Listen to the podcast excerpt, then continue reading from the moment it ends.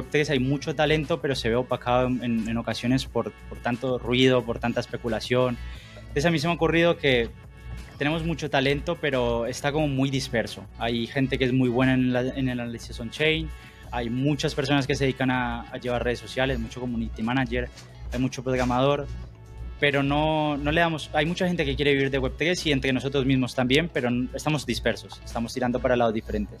Me, me, gusta, ¿no? Lo primero que se me venía a la cabeza era Tinder, literal. El, creo que lo, lo complicado puede ser ese, ese feeling entre dentro de este, este marketplace, ¿no? De, de, encontrar, pues, al final la gente con talento es, peculiar también, ¿no? Por eso tienen, son, muchos son excéntricos. Entonces, aquí si le subimos un poco la complejidad a la idea, a la oportunidad sería también el hecho de poder hacer NFTs que sean mutables, que vaya conforme vas ganando experiencia en la plataforma, vas ayudando a más gente, que el propio NFT te vaya modificando también la metadata y te vaya diciendo, pues mira, ahora tienes puede ser una carta el FIFA, ¿no? En vez de ritmo y potencia, pues mira, habilidades de marketing, pues has ganado tantas o estás formándote. Al final también la plataforma o la PPA puede meter una, un, un apartado de formación. En, en, qué estás fallando, en, dentro del diseño en qué fallas, pues en, arte ilustrativa, pues vamos a meterle formación ilustrativa y puedes ir mejorando esa habilidad y trabajándola y que el propio NFT sea como una carta. Tienes tales habilidades y que te vaya a cambiar la metadata según cómo te valoran los, los otros usuarios.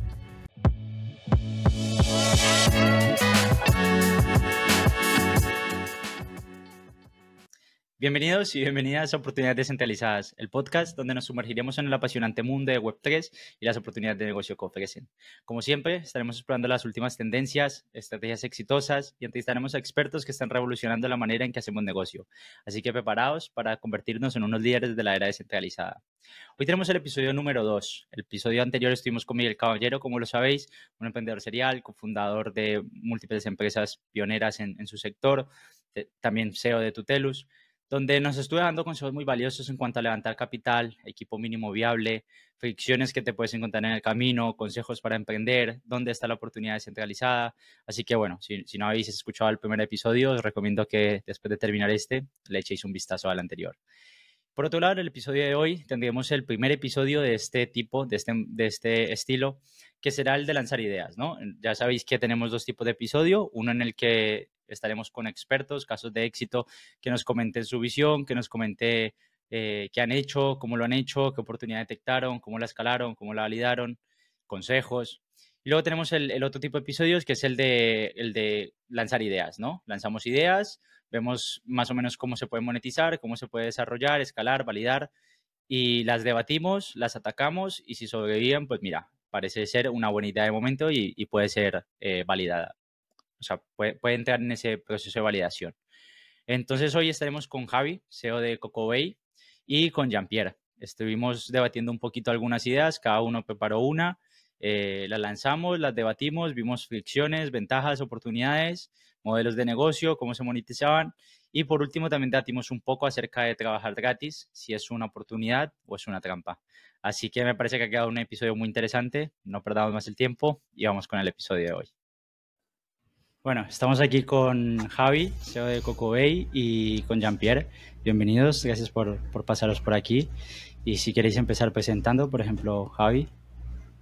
Eh, gracias, No Name, por, por, hacer este podcast, que, que, tenía muchas ganas aquí de, de conoceros más y, y, de hablar de cosas interesantes. Eh, yo soy Javi, eh, soy cofundador de, de Coco Bay. Tenemos una, una comunidad Web3 de, de creadores de, de, mundos virtuales. Y nada, un placer aquí a ver de de hablar de oportunidades descentralizadas que, que tenemos mucho en CocoBay ahí empujando sobre esto. Vale, eh, por acá Jean-Pierre. Eh, yo me dedico es a, es a colaborar con proyectos blockchain, es con, con, el tema de marketing, del manejo de comunidades, la edición de videos. Y bueno, nada, para mí es un honor es estar con Javi, con Nicolás, ya que bueno, soy, sí, sigo ya su trabajo de hace tiempo. Y nada, para mí es un placer. Gracias a los dos pasaros por aquí. Eh, la idea es, bueno, este es el, primer episodio que hacemos de este estilo, de, dar ideas.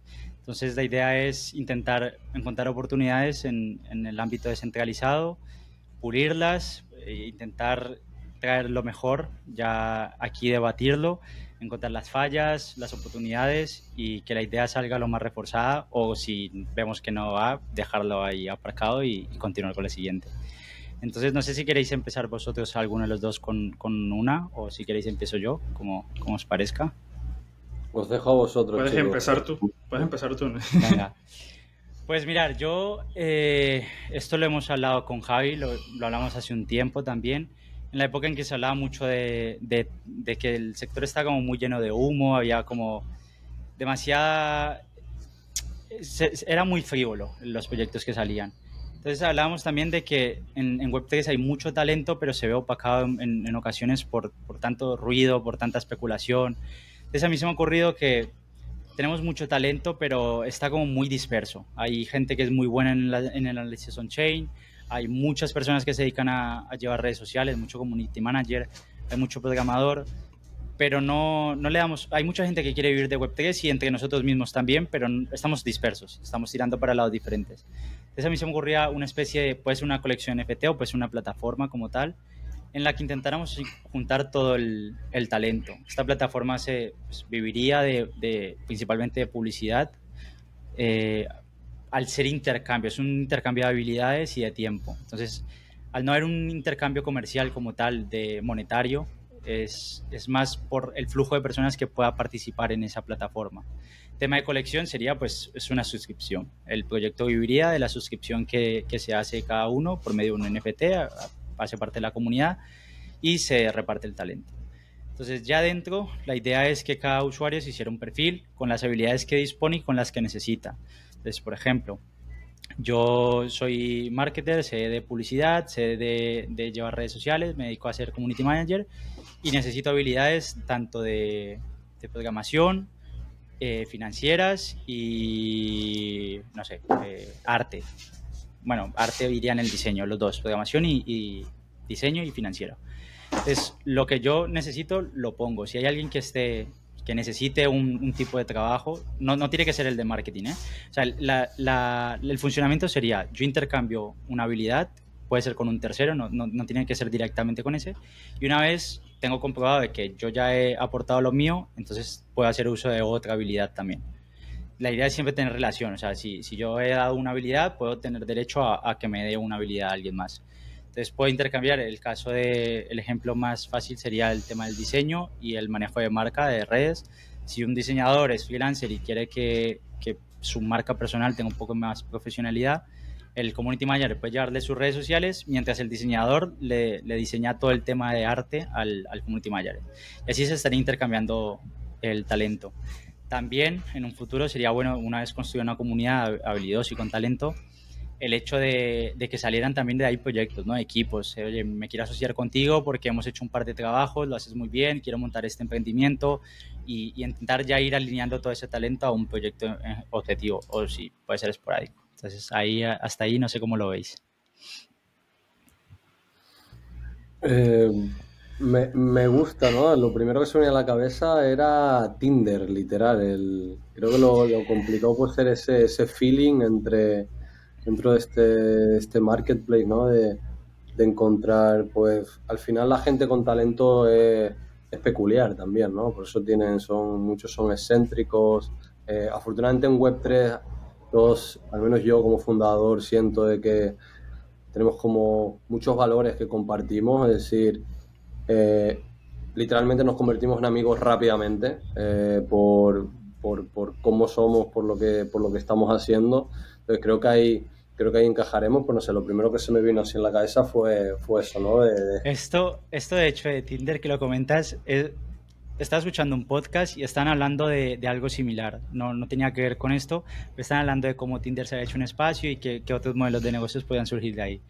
Y literalmente la imagen que tenía era un Tinder inicialmente, o sea, era doy macho, ¿no? Según la habilidad que tiene, pero lo vi como muy disperso, o sea, es como difícil de controlar qué has hecho y, y, y o sea, si sí. tienes permiso para adquirir un, una habilidad, pero fue lo primero que se me vino a la mente. Y con lo que comentabas de que nos hacemos amigos fáciles, es que es difícil hablar de Web3 con gente que no, que no está en Web3. Es, es, como desahogo, ¿no? Casi encuentras a alguien que está aquí, es fácil hacerte amigo porque mira, por fin alguien me escucha y puedo decirle todos mis rollos. No, pero algo más profundo, yo diría. O sea, hay una, hay realmente una conexión. O sea, es como, sí, como compartidos valores, pues nos sentimos ya, ya cercanos, como que, que nos conocemos y no somos capaces de, abrirnos más. Igual es una, una gran oportunidad de, de aprovechar un, una, un modelo de negocio como, como este, ¿no? De que, oye, vamos vamos a atrevernos porque sabemos de que, de que, va a funcionar, o sea, vamos a conectar a poco de que seamos capaces, bueno, de, de, de generar ese trabajo que, que, aporte al otro. Porque no sé cómo lo habías pensado tú, es más de yo te aporto, es decir, uno a uno, en, en el sentido yo te aporto y tú me aportas, o es más de créditos, de yo aporto a alguien, o sea, gano sus créditos. A, a mí lo que, me, lo que me parecía óptimo es el hecho de no hacerlo uno a uno porque a lo mejor tus habilidades yo no las necesito. Entonces es el hecho de uno a uno con respecto a yo aporto para que alguien me aporte. Y así evitar el típico carroñero que se mete y mira, quiero 10 favores diferentes, pero yo no le hago el favor a nadie o se lo hago a una o dos personas. De siempre tener un, no sé si uno a uno, podría ser uno a dos, uno a tres, pero que no fuera muy dispar, que tuvieras un límite. Entonces, con eso yo también estoy interesado en buscar a quien pueda ayudar, que no solo sea voy a buscar quién me puede ayudar, sino, oye, ¿a quién puedo ayudar yo? Entonces, esto lo he visto en Twitter, ahora no recuerdo el perfil que lo ha hecho, pero vi esta semana varias publicaciones que, que ponían eh, lo malo de Web3 es conseguir programadores y le respondía a alguien, ¿quién, ¿qué necesitas? La misma persona. Luego hay otra persona que estaba pidiendo consejo a algo y la misma persona publicaba, ¿qué necesitas? Entonces también incentivar eso de, oye, ¿qué necesitas tú? O sea, yo ya sé lo que necesito, pero quiero también saber qué necesitáis vosotros, en qué os puedo ayudar y mantener esa paridad, por lo menos 1-2, 1-3 como mucho. Sí, este, yo, yo creo que uno, uno de los problemas, o sea, está interesante, sí, sí, me gusta, pero por ejemplo, si yo soy, si yo me dedico a la edición de, de video y yo necesito rápidamente, digamos, una imagen o, digamos, una, un manejo de la, de, la, de la comunidad en una semana puede ser, ¿cómo sería? Es el tema del el peso, porque a ver, yo, eh, dependiendo del de el trabajo, ¿no? Pero es un ejemplo. Mira, yo, por ejemplo, yo me tardo 3, 4 días en, en, en, hacer un video, ¿verdad? Entonces, si yo requiero un manejo o, o, una imagen que es mucho más fácil o es con menos tiempo, entonces no sé, ¿cómo, cómo se llevaría ese peso de habilidades que yo, yo sé, o sea, yo hago, es un, es un esfuerzo, ¿ok? Yo me esfuerzo más que en la otra persona. ¿Cómo Esto es interesante porque no, no, lo había pensado y sí que tienes razón porque no es lo mismo editarte un podcast a que tú me hagas una miniatura.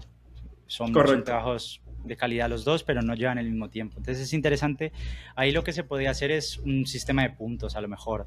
Si, si tienes un, un podcast de media hora, pues a lo mejor te cuenta un punto entero. Pero si tienes una miniatura que te toma una o dos horas, pues te toma 25 puntos de, de los 100, okay. o sea, ¿no? O sea, 2,5 y... No, 2,5. Yo veo un problema de los puntos, porque ¿quién hace ese, ese, baremo, ¿no? De quién decide cuánto vale hacer un podcast y de qué calidad. Yo lo, yo lo pondría, esto, esto, bueno, como lo, lo, me, lo, me, lo, imagino ahora, es una tabla en cuanto a relación, esfuerzo, tiempo y calidad. O sea, y Exacto. calidad no ton, sino como experiencia. ¿Cuál es tu bagaje? No es lo mismo que lleves 10 años en, en el diseño a que estés empezando. También eso claro. debe tener un peso. Entonces, mm. ahí se puede hacer un sistema de puntuación en la de, dependiendo de cuántas horas de, le tienes que dedicar, cuál es tu experiencia, que esas dos van relacionadas. Cuanta más experiencia, menos tardas. Entonces, también compensa. Cuanto menos experiencia, también más tardas. Entonces, experiencia, tiempo y, y, calidad, lo mejor calidad o dificultad de la tarea.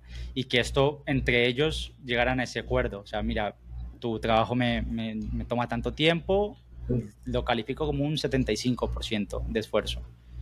Sí, al final el modelo, yo creo que podría ser óptimo, es oye, como si fuera un freelance en el sentido de, oye, pues mi trabajo por hacer eso que estás pidiendo es esto, y eso serían como lo, los puntos que te llevarías si lo aceptas la oferta bueno, igual hay algún problema ahí. Como no estás pagando, pues, bueno, pero tienes que utilizar, entiendo, o sea, tienes un, una moneda por ahí, o sea, hay unos, unos créditos, unas puntuaciones. Es o... que Con, con, el token a mí me pasa algo peculiar. Esto lo hice yo en el proyecto, en el proyecto final de, de, la formación de blockchain y lo hablé mucho con el tutor. Yo tengo un problema con los tokens y para mí los tokens es que aún no, no, he encontrado el primer token que tenga sentido. Más allá de, Bitcoin, que tiene una economía muy marcada, y más allá de eso, siento que los tokens tarde o temprano terminan devaluándose por intereses económicos. Entonces, el, sentido que tiene de... Porque al final es, es una plataforma... Ese estilo DAO, o sea, ese estilo vamos a colaborarnos entre todos. Entonces, cuando le metes un token, puedes llegar el momento en el que ese token se convierta un incentivo económico y que pase a, a, especularse demasiado con algo que no va por ahí, que va por el intercambio de valor. Lo que podría hacerse... Un, un token que, que, no sé, o sea, un POAP, un token más de puntuación. Podría ser un tipo, un tipo NFT o un tipo POAP, que eso, eso tendría sentido. Sobre todo el hecho de que se podría hacer una especie de DAO en la que la plataforma al final está recogiendo, está pasando eh, usuarios, ¿no? Al final pues, lo puedes monetizar con publicidad. Y si llega un flujo de usuarios interesante y se puede monetizar la plataforma, también podría esa, esa, ese dinero decir, oye, mira, la DAO puede votar por si queremos mejorar esto o lo otro, qué fallas hemos encontrado. Y también se autogestionara, que fuera más, que, que, tuvieras la piel en juego, que tuvieras ese incentivo de decir, mira, formo parte de esto, me interesa, no quiero dinero, quiero intercambio de talento real y, y, eso lo haría con algo que no tuviera dinero de por medio, sobre todo para eso. Entonces, siento que un NFT puede ser interesante, sobre todo también por el hecho de, de este explorador, que ahora no recuerdo el nombre, que, que, te paga por ver publicidad, que es así estilo Web3. Eh, Brave. Brave, que tú puedes aceptar si ver o no por o publicidad. Y también ahí pues puede ser el, el tema del, del, NFT, ver qué billeteras las tienen, darle acceso a cierto contenido, puede ser premium, según el rango, cuántos proyectos has ayudado tú, has hecho 100, pues a lo mejor tú tienes un tipo de NFT diferente, ha mutado, tienes más beneficios o tienes más peso en las votaciones de la DAO, algo así. Pues, me parecería interesante ahí añadir el tema del NFT también, o un, un token, un POAP. Yo, sobre todo, las bueno. principales fricciones que yo encuentro son el tema de, de validar primero los conocimientos, que no sé si tendrías que pasar un KYC obligatoriamente, pasar el KYC y decir, mira, yo soy esta persona, tengo esta formación y tengo estos conocimientos y validarlos. El tema también de la información, que sea dado o no, tienes que tener cuidado con la información de la gente que está ahí. Si, si tienes un KIC, pues también tienes que administrar esa información. Yo encuentro... O también que se pueda anclar con, con, la cuenta de Twitter, también puede ser una opción. ¿Sabes? Sí, Para que tú, tú pero, pero verifiques si tú... que... Hablo. Si, si tú la vinculas con una red social, tú puedes hacer multicuenta y no sé qué tanto sentido. Ah, tendría que ser ah, hacer con un la cuenta verificada tuya. Porque podría ser un incentivo en el que puedes hacerte multicuentas, pero no te compensa, porque a lo mejor no llegas a ese NFT de, de los 10 apoyos, de los 100 apoyos. Entonces puede compensarse con un tipo de incentivo aparte. Ok. Pero sí, está interesante. Final, o sea, a mí lo que comenta Jan de, de, Twitter es porque al final tienes la reputación, ¿no? Y, y, al final, si yo voy a vender mis servicios ahí, voy a venderlo con mi perfil, porque si lo cuento con una, lo hago con una multicuenta, pues nadie me va a contratar, ¿no? Nadie va a hacer este, este intercambio. O sea, yo le decía más que nada es porque tú puedes hacerte una cuenta y en el caso hipotético que tengas un ratio 1 a 1, 1 a 2, 1 a 3, puedes hacerte multicuentas y constantemente estar en ratio 1, 0, 3 o 0, 2 o 0, 1. Entonces, es el hecho de, oye, tienes que, que, que, ayudar, o sea, la idea es venir y dar, dar y recibir, que es un intercambio. Entonces, por eso, sobre todo el tema de la multicuenta, de no pido, pido favores, me voy haciendo cuentas y... Pero vuelvo, volvemos a lo del talento y que la gente es más especial, o sea, nadie va a venir a ayudarte si no te conozco de nada, literalmente. O sea, bueno, o si no me transmites la confianza, si veo que una nueva cuenta y tal, pues igual no te ayudo. O sea, si, es, si eres tú y piensas, voy a ir más a por ti. O sea, claro, pero, pero en ese caso, en ese caso, si, si tú estás ganando el punto, o sea, tú estás cumpliendo con la ayuda, que eso también es otra, ¿no? Incentivar a que ayudes y ayudes con, con las ganas de hacerlo bien. Claro, tú al final te llevas eh, la ayuda y eso te da espacio a que te ayuden dos veces más, o tres, o una. Entonces, eso llega a ser complicado en ese aspecto. Sí. O sea, creo que sí al final se va a, va a requerir de un dinero, porque no sé, yo siento que puede que tú necesites un servicio rápido, pero la persona no, no cumpla con la expectativa o con el esfuerzo que tú, que tú requieras, ¿no? Y vas a necesitar, o bien sea como puntos, como tú dices, o, bueno, nada, con dinero. El, el dinero podría encajar en un tipo de, de, como estas plataformas que son freemium, tipo juegos, ¿no? Que pierdes una vida y mira, pagas un euro y tienes tres vidas más. Podría llegar a darse así. O sea, a lo mejor sí, no sé, se me ocurre ahora, ¿eh? Por, por no descarrilar esto de que sea una labor de ayudas, que si, si por ejemplo, pierdes el ratio, estás 1.5, por ejemplo, o 1.3, pero necesitas un favor extra, pues entonces sí, págalo. Y ese te va a costar, pues, X cantidad, no sé y el dinero que vaya a tesorería. O sea, la otra persona, el que ayudó, se lleva su punto como conforme ayudado, el dinero va a tesorería y la DAO votaría, oye, mira, la tesorería vamos a hacer publicidad o vamos a, a traer, yo que sé, un experto en marketing de que forme a todas las personas que están en marketing para que mejore la calidad también, ¿no? Y que los que están dentro aprendan más y puedan ayudar mejor. Entonces, ahí sería, podría encajar algo así, me parece a mí, sobre todo para que no haya alguien que se beneficie económicamente, que no haya esa especulación. El dinero es muy bueno, a mí me gusta mucho el dinero, pero también siento que corrompe muchas veces cuando hay intenciones positivas por el tema de especular y demás. Entonces, no sé cómo lo veis ahí en ese aspecto.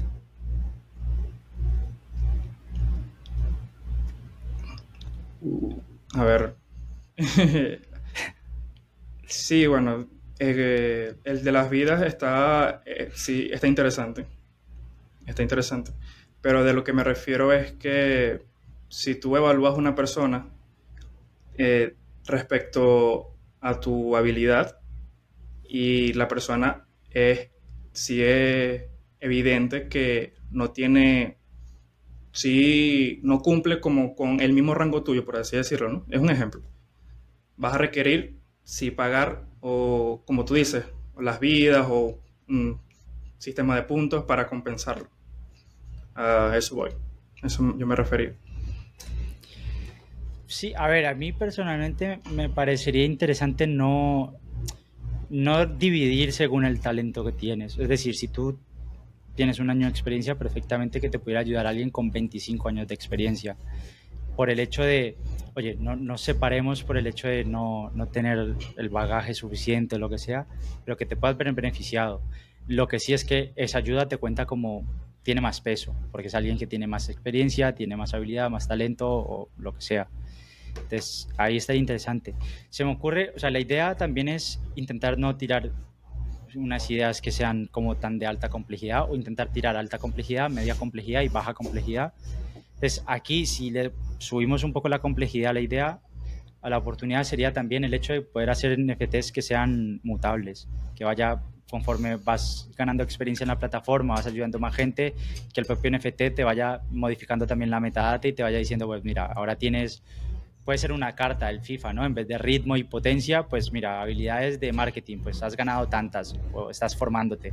Al final también la plataforma o la PPA puede meter una, un, apartado de formación en, qué estás fallando, en, dentro del diseño en qué fallas, pues en, arte ilustrativa, pues vamos a meterle formación ilustrativa y puedes ir mejorando esa habilidad y trabajándola y que el propio NFT sea como una carta. Tienes tales habilidades y que te vaya a cambiar la metadata según cómo te valoran los, los otros usuarios. Siento que es de darle a la cabeza y pulir cositas, pero me parece interesante el hecho de, de juntar talentos sobre todo. Vale. ¿Es algún modelo de negocio? Sí, o sea, porque al final esto lo podemos hacer sin Web3 directamente. Es algo que, estamos viendo, ¿no? Una, una, necesidad que hay en el, el, mercado, por lo que comentabas al principio, pero esto ya existe, algo similar. Es que el hecho de Web3 para mí son el tema de la reputación, que es muy importante y que en Web2 es muy difícil comprobar la reputación. Y esto podemos entrar en el tema, es muy fácil hacerte, bueno, no es muy fácil, pero hacerte famoso te conlleva hasta estrategias antiéticas y ya dos ahora es tendencia mundial o España por lo menos por decir que eres un mileurista con panza y una mentalidad de perdedor. Entonces, el tema de la reputación en Web3 a mí me gusta mucho. De hecho, mi proyecto final iba ligado al tema de la reputación. Del hecho de las métricas están en chain. Tienes un NFT que te está dando un NFT, un token, un historial, una wallet, lo que sea, que te está dando una reputación, que te está diciendo, oye, mira, esta persona hizo tres favores y se piró. Bueno, pues ahí está tu reputación. Pero si esta persona ha hecho 10, 100, 50, pues también que la gente lo conozca, eso te fortalece tu, tu propia marca personal. Al final por Twitter puedes decir, oye, ayudo en X plataforma. Y la gente que vaya puede decir, oye, mira, este ha hecho 50 favores, la gente la califica de puta madre, tiene un NFT que es nivel oro, eh, con habilidades XX y tal, y que todo esté on-chain, que sea lo menos manipulable posible, que sea trazable en el tiempo, que se pueda ver.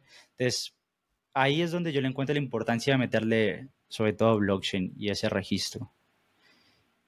Y el tema del negocio, el modelo, es lo que digo. yo podría hacerse una colección de que el fundador se vea beneficiado simplemente por vender los NFTs, como a tipo de... Bueno, hay muchas colecciones que te venden, mira, esto es el, acceso a X comunidad. Y esta comunidad nos vamos a ir de fiesta, vamos a hacer reunión de, de emprendimiento. Pues al final puede ser un tipo de colección que es la que menos me gusta, o una plataforma descentralizada tipo DAO, en la que lo que estás ganando es lo que muchas veces no vemos, que es el capital social, la reputación, los conocimientos. Entonces, no es monetario como tal, pero ahí te vas haciendo un espacio en, el ámbito y luego viene ya la profesionalidad, ¿no? Al final, si yo te veo en la plataforma, veo que tú tienes un buen bagaje, has hecho buenos labores en, el diseño, pues perfectamente puede una empresa exterior y, subcontratarte, pagarte el dinero y decirte, oye, quiero que me hagas este trabajo que trabajes para mí, porque la plataforma te avala. Entonces ahí me parece que el tipo empresa exterior, DAO y usuarios, mm, siento que es un win-win para todos. Al menos en papel. ¿Y crees que hay, o sea, mercado en sentido de personas que estén dispuestos a, a ayudar sin cobrar y que tengan la suficiente calidad, ¿no? Para que esta ayuda sea aporte valor. Esto es lo que, lo que habría que validar, sobre todo para mí. Se podría empezar validando en un Discord, hacerlo más rudimentario, decir, oye, mira, vamos a meternos aquí, empezamos de cero, vamos a reunir talento, comunidad, vamos a intercambiar favores. Okay. Y, Me parece buena idea, así como una para probar. Claro, hacer el MVP lo más rudimentario posible, que sea funcional, pero vamos a, ver qué tal. Si vemos que tira, pues entonces ahí sí metemos el capital y metemos infraestructura, vemos qué se puede hacer y todo el tema. Blockchain y todo lo demás. Muy bien. Entonces, a mí sobre todo me parece que el interés puede venir más por el hecho de que hay mucha gente que quiere vivir de Web3, incluido, incluyéndome yo. Pero es difícil, o sea, no, no es difícil saber cómo. Y yo es cosa que he hablado con gente que se dedica a, vivir de Web3 en empresas, pero vienen de la Web 2. Simplemente han hecho una formación extra para y, o reorientar su profesión. Pero es, es difícil empezar en Web3. Y más cuando tienes esos altibajos de si te pilla marcado bajista, bueno, olvídate, lo tienes cuesta arriba y a ver cómo te consigues un sueldo. Entonces, en ese aspecto siento que sí que podría ser. También dependería mucho de, del tipo de, de tiempo que estés dispuesto a esperar. Si quieres resultados ya, pues a lo mejor no es tanto para ti. Si estás dispuesto a trabajarle un año en vez de tirar hilos constantemente por Twitter, hacer algo más enfocado, pues a lo mejor esto es de validar. Es muy complicado. Tan, siquiera por encuestas, ¿eh? porque siento que te haces una encuesta y te pueden decir que sí, pero luego a ver si te sientas y lo haces. Si llegas cansado de casi, te vas a sentar y vas a hacer el trabajo que te han pedido siento que eso sí siento que es de validar, de sentarte, validarlo y que la gente lo haga y a ver si hay, si hay interés real. Me ha gustado, me ha encantado lo del MVP así, sí, en Discord y así como... Y se puede hacer, sí, sí, se puede validar ahí. O sea, es buen punto sobre todo para que la gente eh, tenga en cuenta de que aparte de toda esta teoría mental que nos estábamos tirando y tal, que lo importante es eso, de hecho, es tener en cuenta este tipo de cosas hoy antes de ir hacia allá, que por supuesto tienes que tener como hacia dónde vas, ¿no? Esa visión, este ejercicio hay, hay que hacerlo, pero, pero no nos olvidemos que lo más importante hoy es seguir los pasitos de, cómo validar una idea y cómo hacer un negocio y que lo primero es, oye, vamos a ser realistas y vamos a hacer algo que, que podamos hacer de manera barata, rápida y, y que veamos si, estamos, si esto tiene eh, potencial o no. Sí, sobre todo es eso. Al final, el otro día estaba viendo que la tasa de muerte de startup es altísima, pero sería interesante saber cuántos, o sea, qué diferencia hay entre startup en general a startup que han validado una idea. Pues siento que la mayoría de gente no la valida y empieza con todo. Si tienen un e-commerce, se tiran el stock, el inventario lo tienen en casa y empiezan. Que os dan cuenta que no hay un interés real. Entonces, también es importante, es muy importante validar la idea. En, papel todo luce muy bonito y nunca vas a tener todas las casuísticas para decir, mira, puede pasar esto, esto. La pandemia nadie se la esperaba, lo de FTX nadie se lo esperaba, lo de Luna nada se lo esperaba, hay muchas cosas que no nos esperamos y que pasa y, tienes que estar ahí. al final es, es, complicado. Cuanto menos te puedas arriesgar y más rendimiento puedas tener, mejor. Entonces, si empiezas validando la idea, pues, oye, mira, algo que, que te quitas un peso. Excelente. Pues si queréis dar de alguno de los dos con, con la idea. Bueno, sí, yo acá traje uno. Eh, si Javi me permite. dale, dale. Eh, ok, eh, bueno, Acá soy de, soy de Venezuela, por cierto. Yo acá en, Venezuela, yo he notado un, modelo de préstamo y ahorro que las personas hacen, pero de verdad muchísimo. También sé que se hacen en otros países.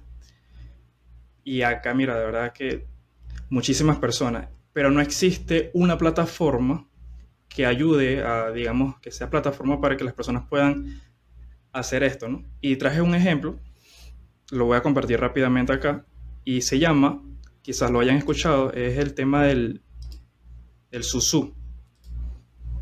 A mí no me suena. ¿No te suena? No. A ver. Es muy simple. Voy, voy, voy a colocar un ejemplo de, de nosotros tres. Vamos a, suponer que es un susú de 600 dólares. Y en las condiciones es de tres meses, tres rondas y los pagos van a ser mensuales. Entonces, en la ronda 1, cada uno colocamos 200 dólares y lo colocamos en una pool, en un pote, que es de, da son 600 dólares. Y esto se va a ir rotando a cada uno de nosotros mes por mes. No sé si me explico. Por ejemplo, en el mes 1, cada uno ponemos 200 dólares y el pool se, se lo queda Nicolás. ¿ok? Entonces él, él puede hacer lo que él quiera con, ese dinero. Ya el segundo mes, ya puse de ejemplo acá, creo que me puse a mí, ahí está, sí. Puse ya, yo soy el del, segundo, yo puedo hacer con esto, bueno, bien sea pagar algo o invertirlo. Y la última persona si no se beneficia de digamos, de la financiación porque esas personas mes por mes va a estar pagando. Y bueno, es como, es un, es como un ahorro, exacto. Exactamente. Entonces, esto puede ser variable, se puede hacer por semana, por mes, y es algo que se hace entre usuarios. Entonces, mi idea es llevar esto a una plataforma donde se pueda hacer de una, de una manera mucho más rápida, más fácil. Con, sí, sí, ¿cómo lo ves? Como... Yo aquí, yo veo, o sea, veo la utilidad de blockchain en el sentido de quitar la confianza y que el smart contract lo haga, pero tengo dos mm, problemas que me he hecho mentales, que yo no, lo he visto así, pero sí que conozco gente que lo que hace es algo que se llama cadena, que simplemente todo el mundo pone 100 dólares eh, al mes o lo que sea y se hace una lista, se sortea y bueno, a mí me tocó primero, pues eso es un préstamo. Yo ahora me dan 1200 y yo todos los meses voy dando 100, 100, 100, 100 hasta, hasta terminar, que es más o menos lo que entendí ahí. El problema que yo veo es, primero, si, si es un funcionamiento estilo pirámide en el sentido de que, ¿qué pasa cuando yo me quiera salir? O sea, si yo me quiero salir, ¿quién reemplaza mi, mis 200? No, porque en teoría esto se haría entre personas de, confianza. O sea, yo, tengo, es un, es un, grupo de amigos de cinco, cinco, personas y decidimos es hacer es un susú, bueno, no sé, por mil dólares y nos comprometemos todos, ¿ok? En, eso va, es enfocado, es hacia amigos y familiares o personas de confianza. Este, y bueno, nada. yo, yo, leo más utilidad en ambientes de desconfianza o sea, más utilidad en el sentido del uso de la tecnología como tal. Porque al final, si nosotros no nos conocemos o, nos conocemos, pero no tenemos la confianza como para darnos dinero así como así, un smart contract te quita esa fricción. Dice, oye, mira, esto está aquí y es A más B igual a C y punto, no hay nada que lo mueva. Entonces, en ese ambiente de desconfianza lo veo muy interesante el meter blockchain. En ambientes de confianza, digo, ¿por qué complicarlo? Al final, perfectamente nos hacemos Visum y ya está, porque al final, si, si confiamos en nosotros, pues mira, ahorrate todo el tema de infraestructura. ¿Se podría ver la forma de decir que fuera más a de rasgo, estilos plataformas DeFi que, que pueda ser tipo apalancamiento o algo así? Pero ahí lo otro es, el primero tiene financiación y el último ahorro. ¿Cómo puedo hacer para que el último, si necesita financiación en vez de ahorro, lo pueda conseguir? Porque al final siento que el sentido está ahí, o sea, tú lo que quieres es financiarte. Bueno, mira, yo, yo acá puse una ventaja, ¿no? La ventaja es que es una plataforma cómoda para pagos y privacidad, porque sí he notado que acá, cuando a las personas les, les toca el pago, es un, es un tema, ¿ok? Entonces, en, en, una plataforma todo va a estar fácil, digamos, bien sea con el USDT o con Binance Pay, una plataforma de pago.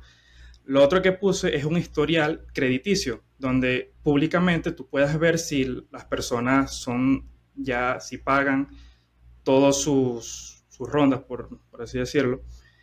Y eh, entre las desventajas puse la confianza, las desventajas, una confianza, bueno, si lo haces con una persona externa que tú no conoces, es un poco más complicado. Entonces, de lo, de lo que se me ocurrió es dos cosas. Es hacer un sistema de verificación con Twitter, justamente, que bueno, si Javi quiere hacer, no sé, una tanda de mil dólares, él lo coloca. Yo sé que él es de confianza, ¿no? ya él es reconocido y demás. Entonces, nada, yo entro con él. Eh, el tema de, es aplicarle con smart contract, es aplicarle un extra para las personas que, que no estén al día. ¿ok? Si te pasas el día de pago, ya hay un contrato donde, mira, vas a tener que pagar, es un extra. Ese tema. Y nada, y sobre la monetización, es evidente que la plataforma por cada, por cada tanda que se haga va a recibir es una comisión, es una pequeña comisión que va a ser entre todos los participantes. Las primeras personas, su ventaja es que se financian, correcto. Pero la última es, es el tema del ahorro, ¿no? Tú nada más estás entrando es para, para ahorrar dinero. Pero se me ocurrió, no sé cómo lo ves, no sé si pueda funcionar, pero digamos que para las últimas personas se le otorgue un porcentaje extra y este porcentaje será entregado entre todos los participantes. Es, eso es como que para incentivar que a la última persona que se quede mes por mes dando dinero, bueno, que al final pueda otorgarle, no sé, un por ciento, dos por ciento, no lo sé, entre todos. Es como, es una manera de ingreso pasivo, de, de, sí, de los ingresos pasivos para los últimos y para los primeros, bueno, es un, financiamiento. ¿Tú cómo lo ves, Javi?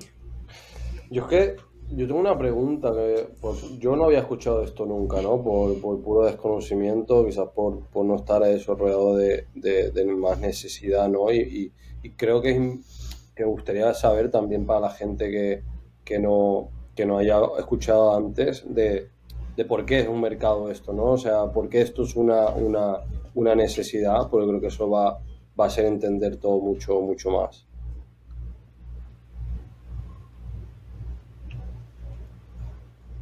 O sea, en el sentido de em, eh, cuáles son los eh, beneficios de, hacer esto, o sea, para la gente que, nunca ha, hecho este tipo de, de operaciones cuáles son los, beneficios, lo comentabas, tanto para el último como para, para el primero. O sea, tener eso para... para después definir, ¿no? De cómo se distribuye el, valor. Bueno, para los primeros sería financiamiento, ¿ok? Porque vas a recibir, es, es el pool, vas a recibir es todo en, en, el mes que te toque, lo vas a poder invertir o vas a poder hacer cualquier cosa que, que tú necesites. Y para el último, bueno, es nada más por este motivo de ahorro, nada más, porque vas a estar pagando mes por mes. Pero por eso es que yo, mi idea es que, bueno, para los últimos, esto no se usa y no, si no se hace, pero es aquí se me ocurrió, ¿no? Es que, bueno, a los últimos se le otorgue un, eh, un porcentaje extra que va a ser dado entre todos, nada más. Esto se puede es aplicar en los términos y condiciones de, de cada tanda, de cada susu. Sí, o sea, ahí estamos hablando del último y el penúltimo, por eso yo estaba pensando más de, porque no como nunca lo he hecho, no entiendo bien, igual al primero, o sea, tiene que ser algo como decayente, ¿no? De, oye, pues al último un porcentaje, al penúltimo un porcentaje menos, al penúltimo algo, algo así. Yo los casos que he conocido, yo nunca he participado en algo así, pero sí hay alguien cercano, juego pádel con él, que una vez me lo comentó que habían hecho eso, me dijo, me tocó la cadena y no, no, no sabía, me, empezó a explicar. Lo que suelen hacer, primero son un desastre ahorrando, nadie de los que participa suele ahorrar. En, en esto, en el caso que, que yo he escuchado, ¿eh? no sé si en todos, pero todos son desastre ahorrando. Ninguno ahorra y viven ahí. Entre el sueldo, sale el sueldo.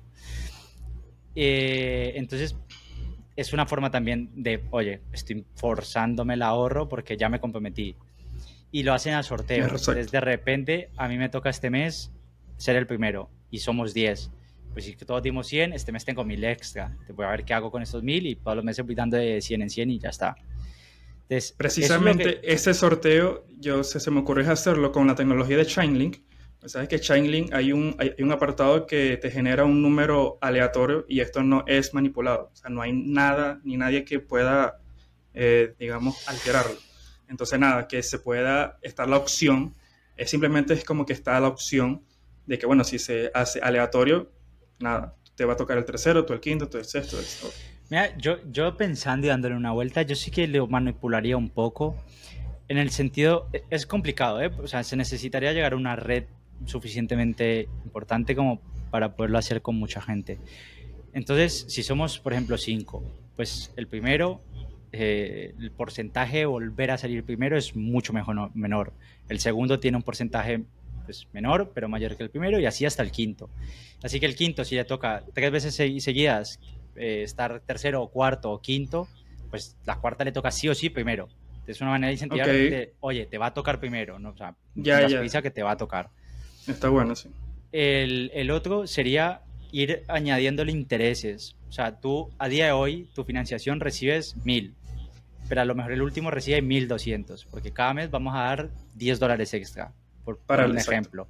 Incentivar también, eh, oye, el último te tocó un ahorro, pero te vamos a dar un 10% extra durante cada, cada mes. Correcto. Y lo que sí no veo es el hecho de, o sea, yo sigo insistiendo que para mí el mayor beneficio es añadir, sea, eliminar la falta de confianza. Si no hay confianza, da igual. Tenemos contratos inteligentes y da igual quién participe, desde qué país. Tú necesitas financiación, entras aquí y te toca sorteo. Lo que no veo es el hecho de por mucho que hayan smart contracts, tú te puedes hacer una wallet y puedes irte. Es decir, me tocó a mí, esa wallet está diciendo que yo tengo que pagar, pero dejo la wallet abandonada sin fondos y ya está. Y si bloqueas fondos, entonces hasta qué punto es interesante porque tengo los fondos bloqueados, o sea, no los puedo utilizar. Entonces, esa parte de ahí, siento que hay que de alguna forma solucionar ese aspecto como tal podría ser, me, gusta mucho el historial crediticio, porque hay mucha gente que está desbancarizada y que no puede acceder a préstamo. Entonces me gusta mucho el hecho de que tú puedas demostrar de, oye, mira, yo he tenido estas, estas financiaciones y las puedo mostrar por esta plataforma. Este es mi wallet, este es mi historial. Y de hecho, en el podcast de, bueno, en el podcast, en el programa de My Economy, que es un programa que Javi lo conoce, que hacen en España, hablando sobre, pues ya muchos invitados, ha pasado Coco Bay, vosotros habéis ido allí también, ¿no? Fuiste a Blockchain Televisión y a, y a My Economy también. Es, es, un programa muy interesante que llevan diferentes personas. Y había uno de ellos que había dicho que a su wallet le habían enviado un, un, como una preaprobación de apalancamiento, no, no lo recuerdo bien, por el único hecho de que, habían, que su wallet tenía una muy, muy buena historial. O sea, que se había apalancado, que había cumplido y que todo lo mantenía en orden. Entonces, a mí me parece que blockchain, uno de los beneficios que tienes es que tú no necesitas preguntar muchas cosas. O sea, yo te puedo dar beneficios a ti sin ni siquiera preguntarte si los quieres. Tú eres parte de CocoBay, yo voy, digo, mira, todos los de CocoBay tienen estos beneficios. Con lo mismo también con tu información. Si tú eres una persona que tiene un historial crediticio bueno, que financieramente te manejas bien, yo puedo ir y darte un beneficio y decirte, mira, en vez de 10% vas a tener un 20% extra en caso de que salgas último. O me alimento, ¿eh? cosas así. Claro. Yo siento que lo enfocaría más en un tema de préstamo más que este estilo. O este estilo hay que solucionar el tema de cómo garantizo que todos van a pagar sin bloquearle los, los tokens, el, el dinero. A mí, o sea, yo estoy contigo. El, el lending, bloquear, pues dices, oye, pues esto va a salir rentable, ¿no? Eh, tiraría más para el, la, parte social, parte de reputación. Y, y, si eso es tan bueno como decimos, ¿no? De que al final, oye, si tienes, bajo la hipótesis de si somos capaces de medir la reputación y la reputación es un, eh, un indicador de la confianza y de que vamos a hacer estos pagos, ahí yo creo que la plataforma es capaz de actuar de seguro y de si esto no pase, que lo ponga él. Yo creo que se puede eh, crear un modelo de negocio que, que esto sea rentable. Puede, puede, puede ser una segunda fase. Ahí estoy de acuerdo con Javi, que puede ser una segunda algo más fase. complejo, sí, algo más complejo. Eso es. Porque hay, es que entran también muchas cosas. El tema de financiación tampoco sé, o sea, no sé muy bien qué requisitos legales necesite.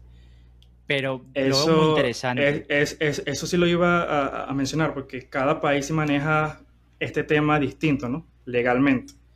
Entonces, claro, tú vas a hacer esto con alguien de España, de Perú, no sé, de cualquier de país. China.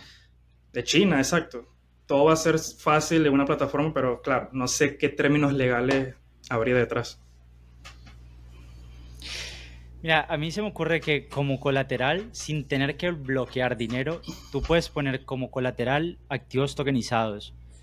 Ahora que está tan de moda, bueno, tan de moda, esto siento que no es una moda, es un cambio de tendencia y, y, y que se va a establecer. Pero el tema de la tokenización de inmuebles, por ejemplo, que son a dos, tres años, te están dando rendimiento y son activos que la volatilidad es mínima, es muy raro, no, no sé qué posibilidades haya de que se liquide un, un inmueble tokenizado por, cambio en su, en su valor a, a, la baja.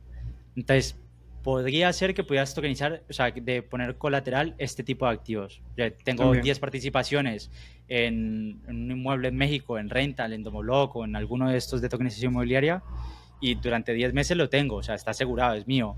Entonces, si en 10 meses yo no he cumplido con, con este Susu, cadena o como se llame, pues te lo quedas.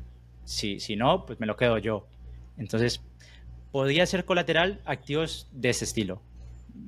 Podría a lo mejor solventar ese problema. Hay, protocolos, hay startups, eh, Unlocked, por ejemplo, que es de, de, de lendings de, NFTs, en, este caso, ¿no? Que pones como pides préstamos colateralizando NFTs, si no lo pagas, pues se quedan con, con NFTs.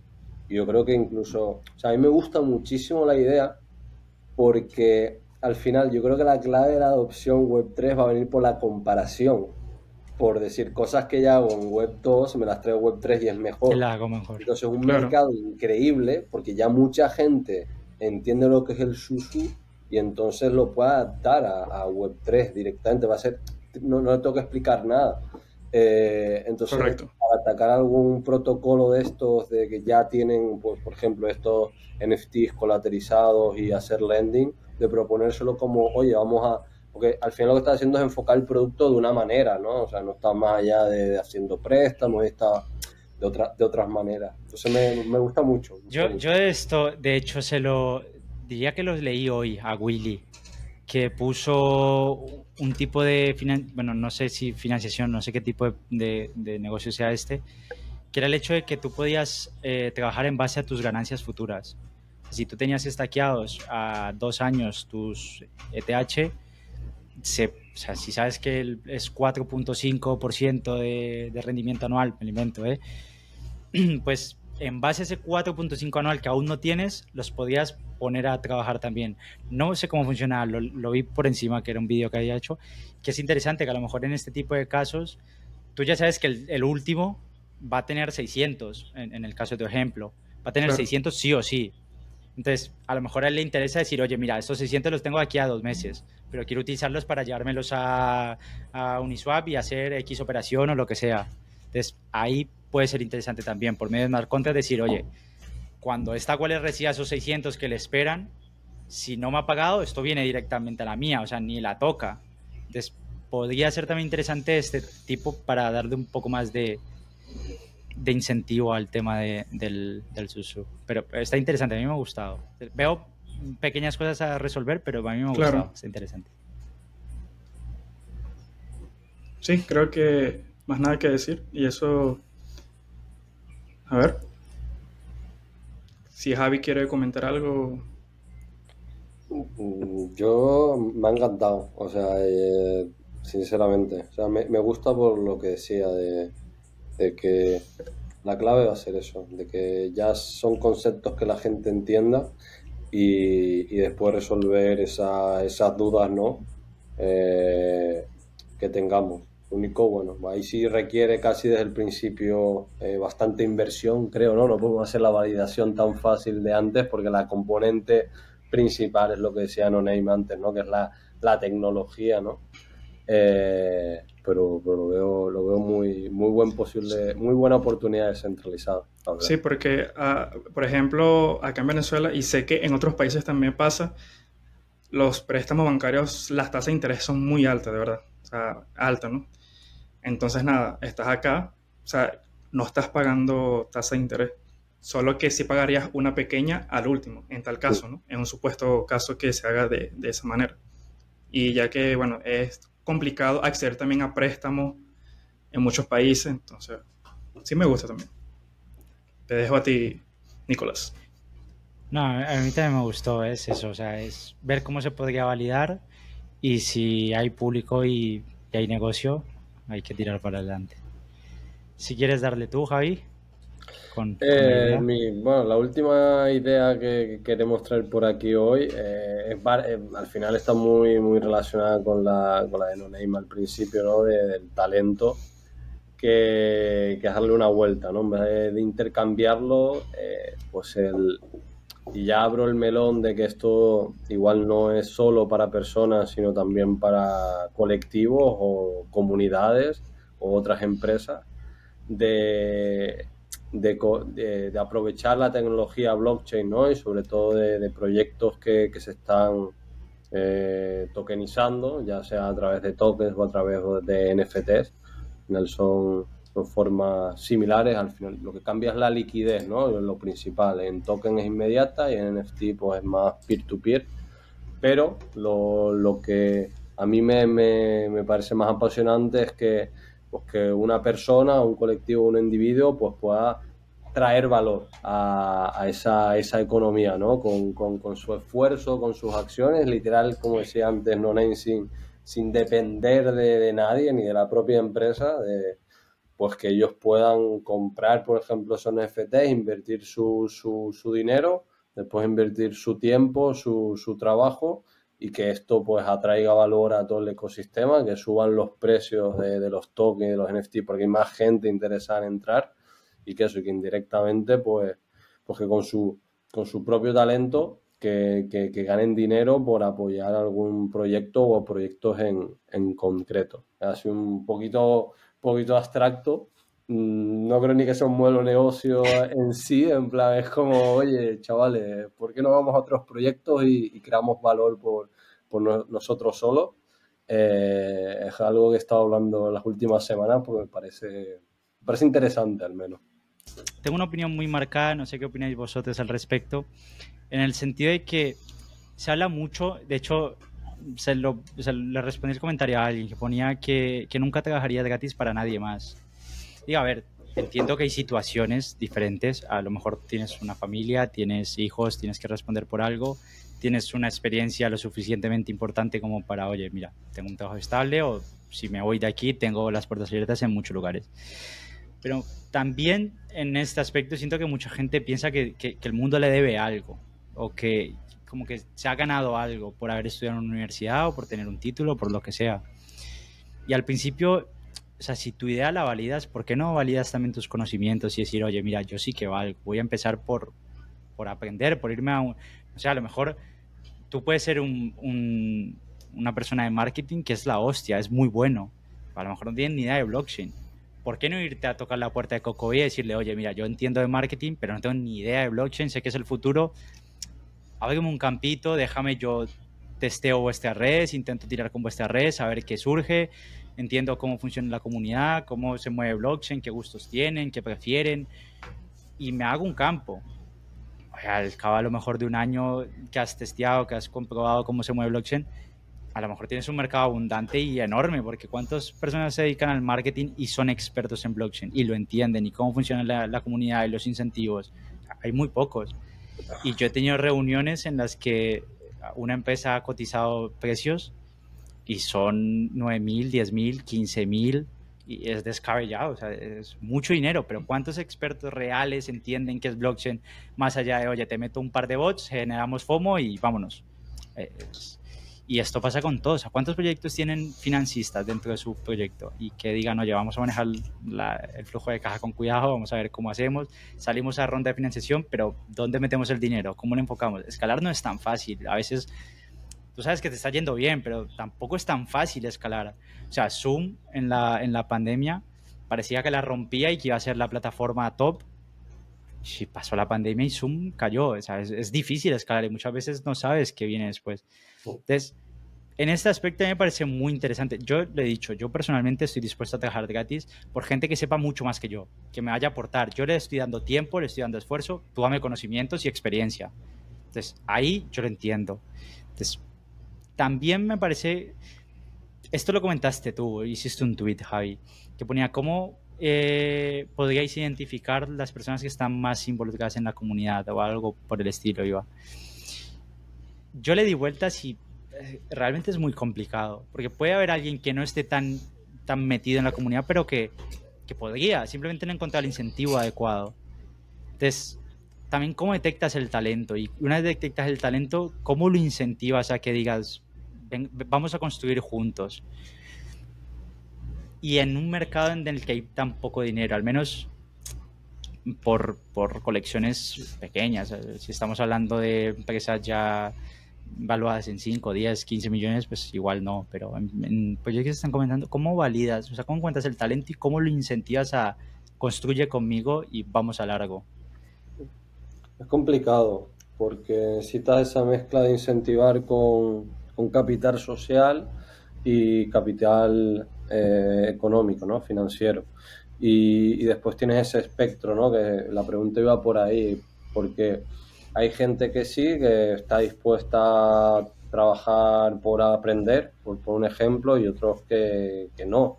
Y también tienes todos los casos en, vale, mm, tú trabajas por aprender, pero ¿hasta dónde? Hasta, o sea, si me echas una menos media hora a la semana, vale, pero media hora al día, pues como cuatro horas al día, por eso es la, la, la pregunta por ahí de es tan amplio todo, todo, eso y bueno, después hay, hay, pocos recursos, tanto económicos como, como de mano, que es que es complicado llegar a, a esa, a, esa respuesta, ¿no? O de personas que, lo que tú decías al principio, ¿no? Que cuánta gente se puede permitir, desafortunadamente, ¿eh? y sobre todo en, en España, en LATAM, de, de, trabajar gratis, por así decirlo. Decir, oye, tener eso ya, esa seguridad, esa estabilidad económica, eh, como para poder dedicar parte de tu tiempo a, a, que no sea remunerado en el corto plazo, tampoco hay, creo que hay ni tanta gente, ni especialmente tanta gente interesada en, en hacer eso.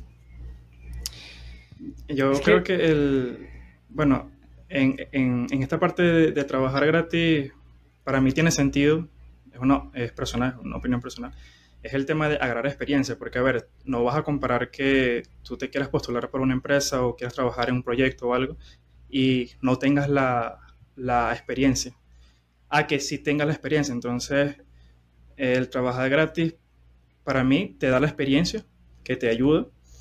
Y con el tema de networking, de conexiones, creo que sí, sí ayuda muchísimo. Pero hacerlo siempre o toda la vida, sí, no estoy de acuerdo. ¿no?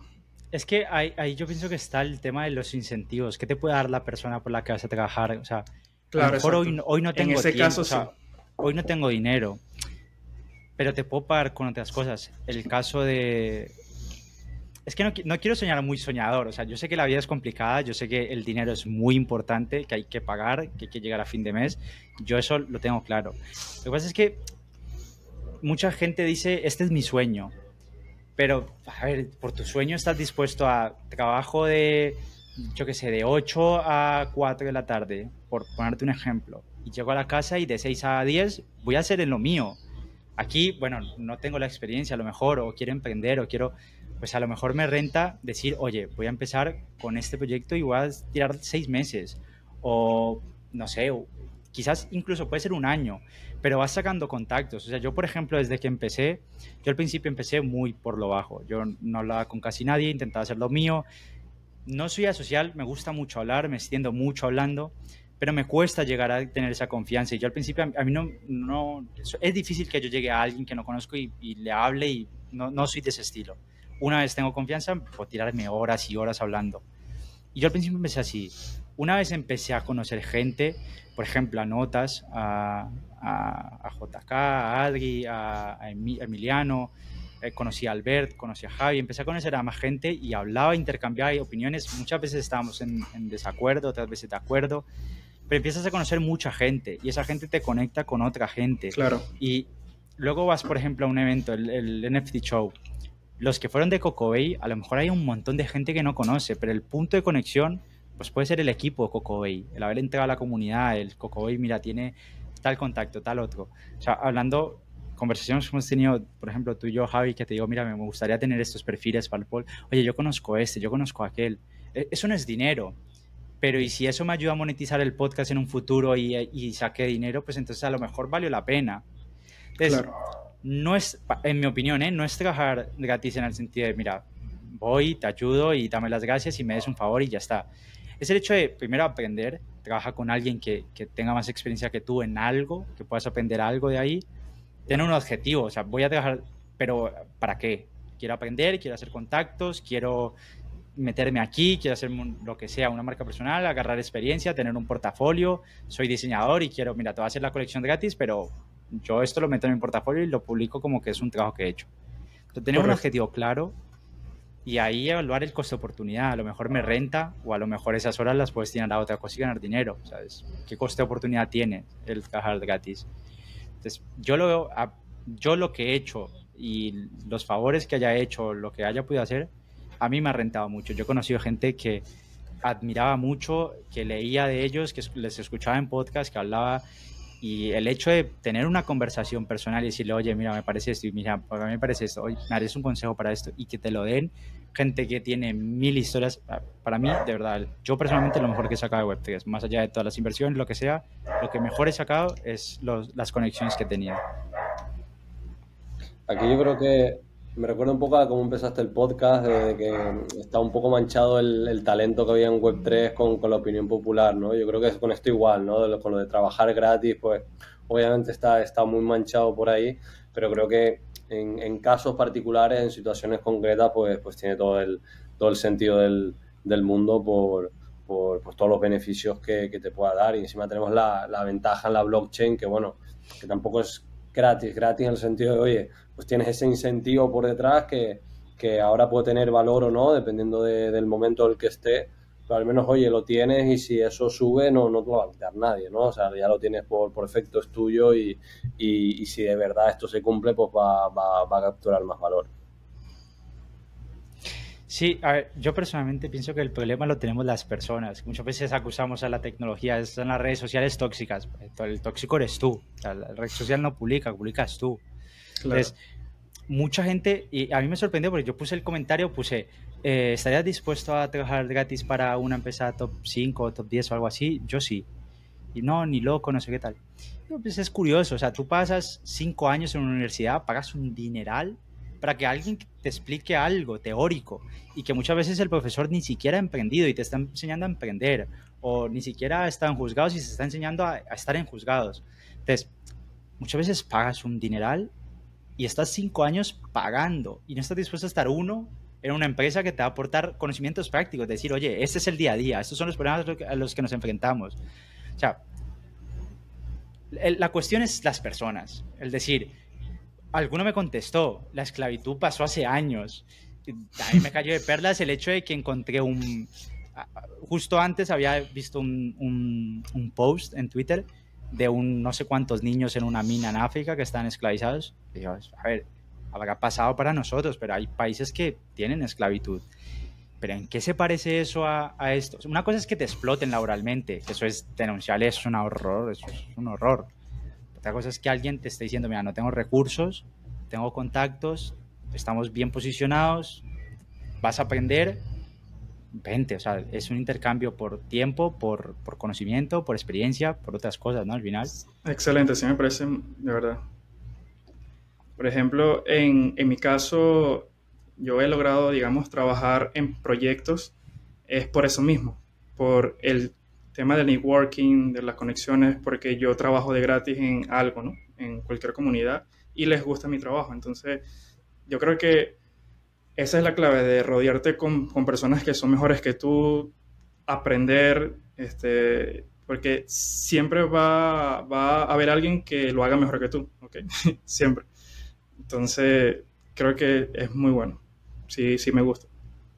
Sí, yo creo, no, Naim, que, a ver, nos pasa, hay dos problemas, ¿no? Primero, creo que a los hispanos, para lo bueno y para lo malo, eh, odiamos las injusticias, ¿no? Y cuando alguien lee ese tweet de trabajar gratis para un top 5, ahí se junta el segundo problema, es que no tenemos capacidad de extraer. no estamos hablando de, oye, de que ese top 5 obviamente tiene que pagar, o sea, si no y, y, es que si es top 5 tendrá dinero claro. abundante. Pero tu pregunta iba más allá, ¿no? Entonces creo que ahí se ha combinado un poquito de, las dos y, por, y la gente tiene eso mucho. Ah, ¿Cómo puede ser? No, no, no estamos hablando de eso, estamos hablando de, de, que hay situaciones en las que, eh, literal, lo que tú has dicho, que estás invirtiendo dinero por tener una formación y no estás dispuesto a trabajar por los que son top 5 de lo que, de lo que amas. O sea, no tiene nada el sentido del mundo. Claro.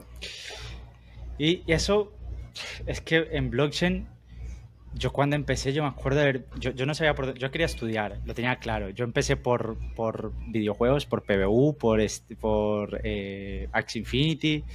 También por aquí. yo, yo cuando empecé, a ver, para pasta, yo, yo eh, por los tres, perdí dinero pero perdí dinero porque no entendía nada, absolutamente nada. Yo, yo veía que subía mi dinero. Yo entraste no tarde nada más. No, y, y, alcanzaba a tener dinero ganado. No, no me acuerdo cuánto, pero yo había entregado con 100 y tendría 400 o 300 en algún sí. momento, pero yo, yo, no entendía y me palmé todo. Pero ahí empecé a conocer también de Bitcoin y de por qué la gente decía todas las, todas las monedas son mierda excepto Bitcoin. Y yo, ¿cuál es la otra mierda? Y empecé a investigar y ahí me di cuenta, digo, oye, yo quiero estudiar esto. O sea, hay algo más aparte de Bitcoin, hay algo más en cuanto a blockchain, la tecnología, la trazabilidad y todo lo demás. Y encuentras un montón de cursos, pero un montón de cursos. Todos te venden que te vas a hacer millonario, otros te venden que vas a trabajar para ser tu propio super jefe. top. Es, es, es, impresionante. Y a mí me costó mucho encontrar un, una formación buena. Yo la pagué y estoy conforme, estoy a gusto. Siento que valió mucho la pena. Estuvo muy interesante. Encima, cuando presenté el proyecto final me daban la oportunidad de pasar con una aceleradora que tenían ellos y pues, te financiaban en caso de que pasaras, pues, das tu pitch, si convence, pues pasas y te financian.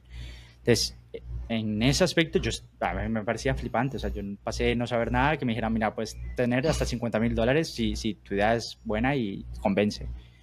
Entonces, muy conforme. Pero si me hubieran dicho, oye, ¿quieres trabajar un año gratis para una colección? Y vas a estar ahí, ¿eh? hubiera sido mucho mejor, con certeza mucho mejor, porque luego te pegas estampadas que si no te las pegas, no, en la teoría no las ves.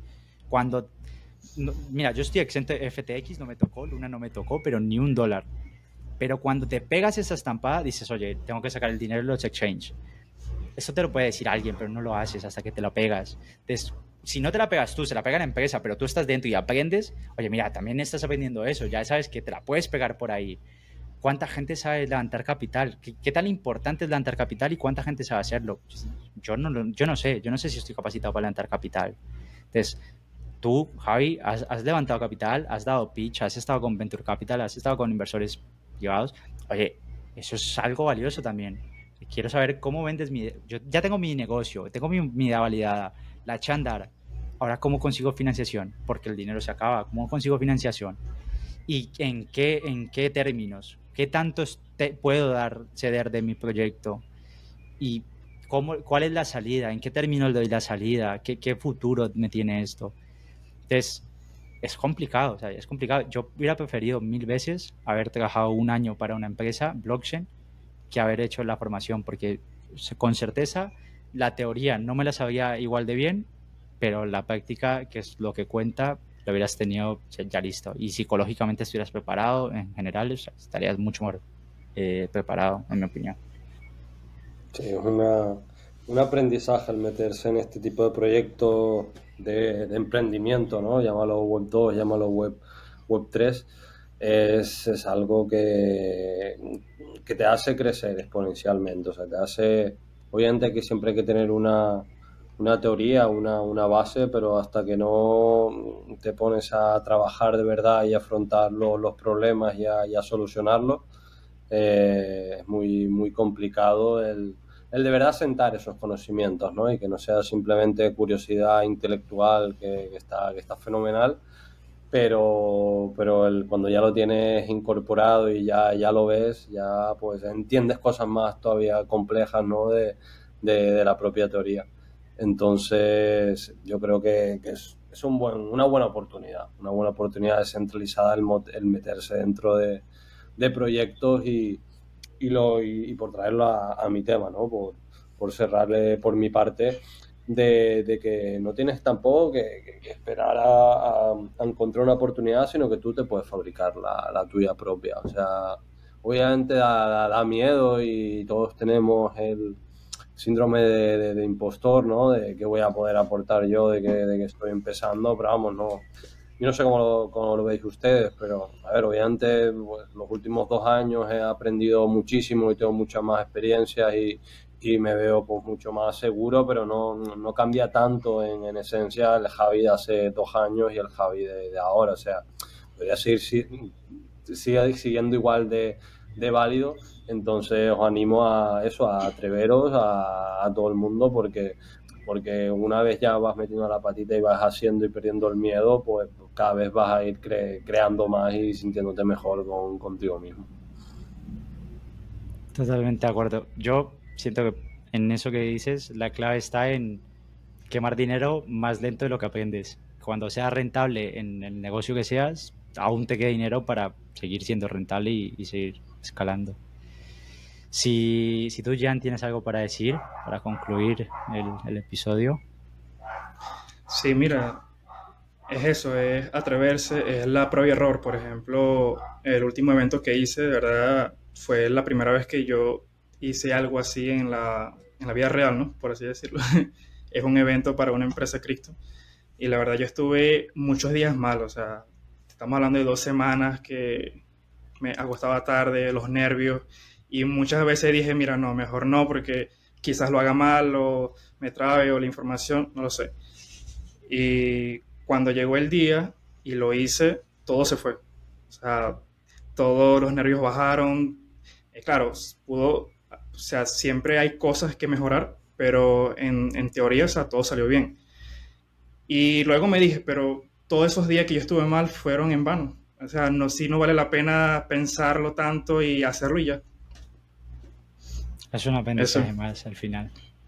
Claro. Yo siempre digo, ah. mientras mires, a, mientras mires atrás, un poco atrás y sientas de que has progresado, es que, es que vas bien. Lo estás haciendo bien. Y lo has hecho bien, sobre todo, que es lo más importante. No siempre hay que mirar hacia dónde vas, también hay que mirar de dónde vienes. Es hacer ese balance y, claro. cuidar la salud mental y, y nada, intentarlo. Al final es validar la idea, explotar la idea y lo que no sirve corregirlo y lo que sirve escalarlo. Así que nada, Javi, Jean-Pierre, un, un, placer, tío, tenerlos a los dos. Muchísimas gracias por pasaros. Espero que a la gente también le haya gustado, seguro que sí. Eh, si queréis decir algo, Javi, tú, Coco Bay, si tenéis algo que anunciar o si quieres dar tus redes y tal, y Jean-Pierre también. Eh, nada, que nos dejen por, por Twitter, eh, J. González Ferrer, cualquier opinión de, del podcast que, que aquí han salido un, un montón de cosas súper interesantes y si queréis seguir la conversación por allí, pues nosotros más, más que encantados en, en profundizar cualquiera de, de, estas ideas. Y un placer, No Name, gracias por la, por la invitación y también Jan por, por estar por aquí. A ti, tío, gracias también. Eh, sí, se la pasé muy bien. Es mucho conocimiento. Para mí los podcasts sí te aportan un, conocimiento increíble. Y bueno, eh, en mis redes estoy en todos en JamBCZ, que por cierto hice un artículo sobre cómo si eres una persona novata o quisieras entrarle ya en este mundo a, trabajar en el sentido de como community manager, como marketing manager, como lo que quieras, puse unas recomendaciones. Entonces, si alguien lo quiere leer, lo pueden hacer.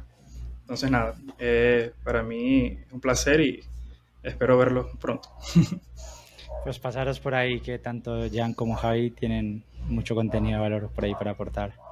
Así que nada, muchísimas gracias por pasaros, tío. Un abrazo fuerte y nos vemos en, en una próxima vez. Vale. Chao. Gracias a todos por haberos pasado por aquí en este nuevo episodio de Oportunidades Descentralizadas. Espero que las ideas que hemos lanzado hoy y el debate que hemos tenido os haya resultado interesante. Dejaros, podéis dejar en los comentarios también qué opináis acerca del debate de, trabajar gratis. Podéis hacerlo por Twitter, por YouTube, por donde, por donde os guste más. Dejaros vuestro comentario también de, qué os ha parecido el debate. ¿Estáis de acuerdo? ¿Estáis en desacuerdo? ¿Cuál fue la idea que más os, os gustó? ¿Qué oportunidades habéis encontrado ahí? Si tenéis opciones. Siempre es, bueno escuchar los comentarios, ¿no? Eh, por otro lado, también recordar que las oportunidades están ahí, solo hay que tomar acción, hay que buscarlas, validarlas y, tirar hacia adelante, ¿no? Al final, esto, todas las maratones empiezan con un primer paso. Por otro lado, eh, si, si, os ha gustado el episodio, si os está gustando el podcast, la mejor manera que tenéis para apoyar en, Spotify es validando el, el, podcast, os saldrá ahí las estrellas, pues poner una, dos, tres, cuatro, cinco, las que, las que consideréis que se merece el podcast. También suele dejar una encuesta por recibir un poco de feedback. Y en YouTube, pues lo típico, podéis dar a like, podéis comentar, podéis suscribiros, podéis compartir el episodio. Así que nada, espero que os haya gustado, que os haya entretenido.